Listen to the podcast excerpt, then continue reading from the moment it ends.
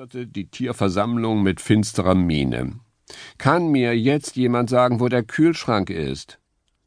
Nichts leichter als das, sagte Specht. Bloß leide ich im Augenblick an einer vorübergehenden Gedächtnistrübung. Ich habe vergessen, was das ist. Ein Kühlschrank. Ungebildetes Pack, sagte das Musketier.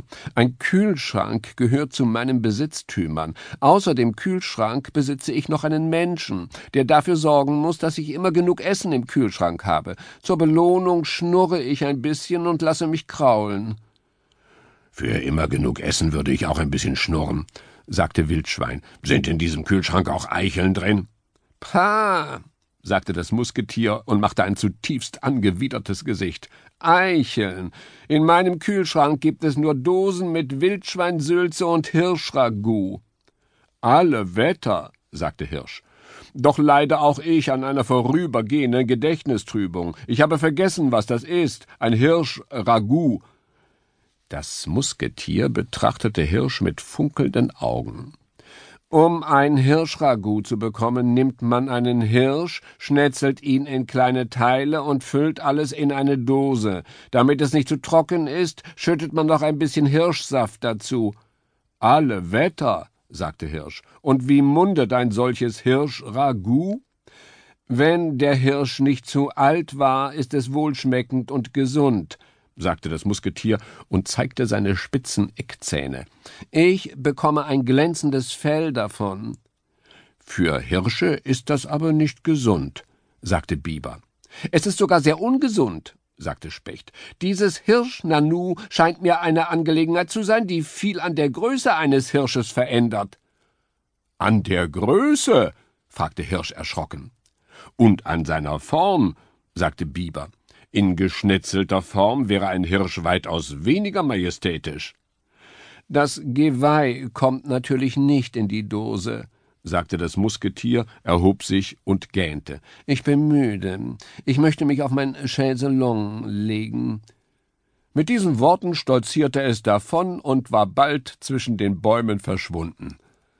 Man hat es im Tennenmooswald nie wieder gesehen.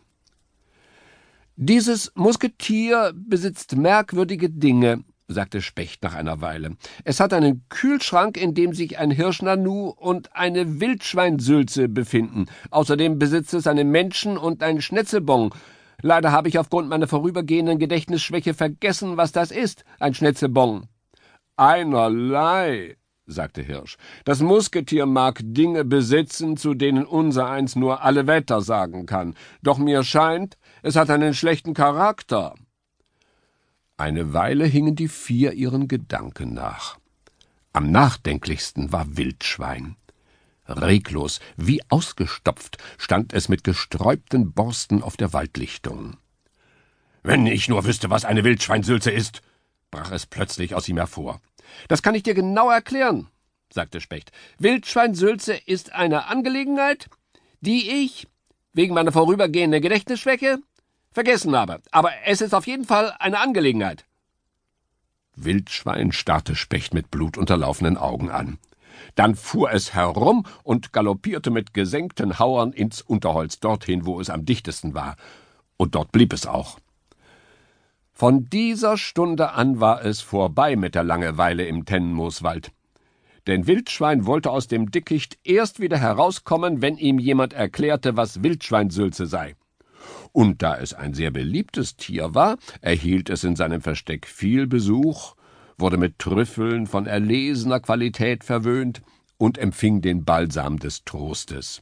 Die Tiere vergaßen ihren Streit und begannen wieder miteinander zu reden, und bald rankten sich um das Wort Wildschweinsülze die abenteuerlichsten Geschichten, deren strahlender Held niemand sonst als Wildschwein war.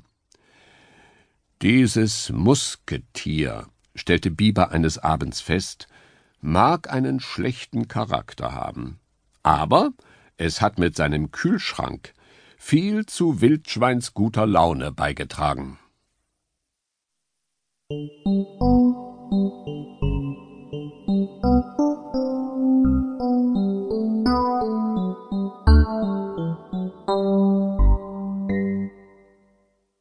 Die Sprechstulle.